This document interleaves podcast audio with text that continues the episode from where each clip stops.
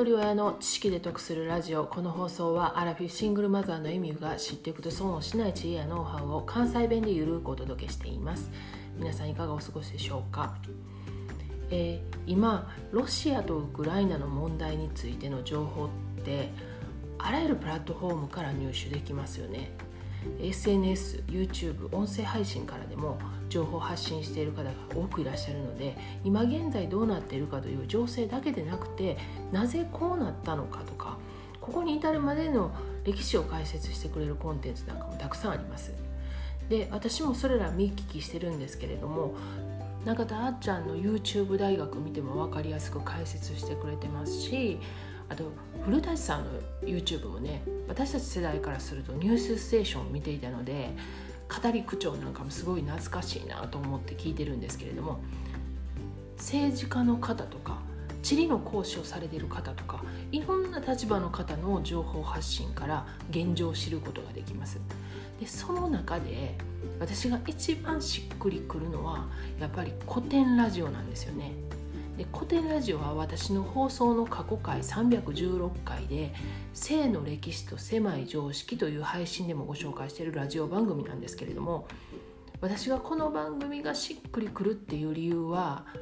聞き終える頃に自分がフラットな状態になってるっていうことなんですよね。で今回のロシアとウクライナの放送でもリスナー側の解像度を上げれるような情報の伝え方をしてくれるということでまた書籍に基づいた歴史上の事実と伝える側の意見を明確に分けて伝えてくれているっていうことなんですよね。でまた意見は言うけども意見も含めて放送する内容を正しいと思うんではなくて一つのファクトとして受け取る側がどう受け取るかっていう聞いてる側が自分自身に問いを立ててほしいって言われてるんですよね。で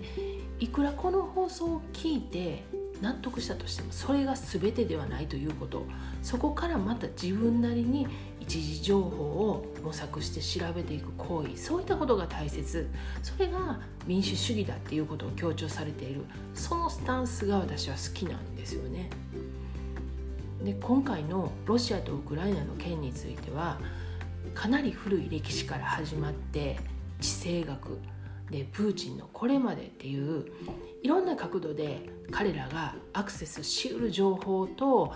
30冊以上の書籍をもとにめちゃめちゃ分かりやすく解説してくれてます。平均でだいたい1回560分の放送が6回あるんで全部聞くには56時間かかるんですけれども私も家事する間とか移動する間とかひたすら聞いて、まあ、しかもね1回では理解できへんから2回聞きました。で歴史とその時代の文化によって常識が変わるっていう話は過去回の女性の人権のためにも事実を知るっていう回でお話してるんですけれども日本でも女性は物として扱われていたでもそれを単に言い悪いの判断ではなくてなぜそうなったのかという歴史を知ることでその時代の常識っていうのが今のものと違うっていうことが想像できるんですよね。でそれは時代もさることながら日本の中ですら地方によって文化とか常識が違うようにその国によっての文化や常識が違うのは当たり前で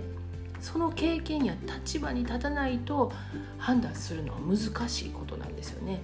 でもちろん今回の戦争は多くの人が犠牲になってるので絶対に良くないっていうのは大前提なんですけれども古典ラジオを聞いてて私が感じたことをお話しするとやっぱりその問題が起きている原因になる歴史や文化を知るっていうこととそこから想像力を広げていくっていうことが大事やと思ったんですよね。でそれが一体何につながるかというと目の前の戦争を止めることはできないかもしれないけれども未来に起こるかもしれない戦争の原因を抑えることができるかもしれないもっと身近なことで考えると想像力を広げていくっていうことは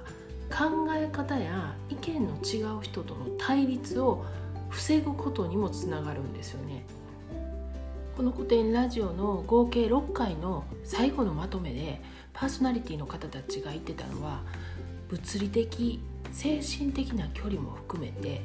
私たちが今いてる場所から解像度を上げてみることと俯瞰してみることの大切さということにも触れていました。これ以外にも伝えたいことたくさんあるんですけれどもロシアとウクライナの件はとてもセンシティブな問題です。私のこの短い音声配信で伝えると誤解を招くかもしれないので私の感想にとどめておきます。ロシアとウクライナの問題という観点ではなくて私たちが生きてる今の時代の世界の問題として興味のある方は是非聞いてみてください。概要欄にリンク貼っておきます。では最後までお聴きいただきありがとうございました。今日も笑顔で。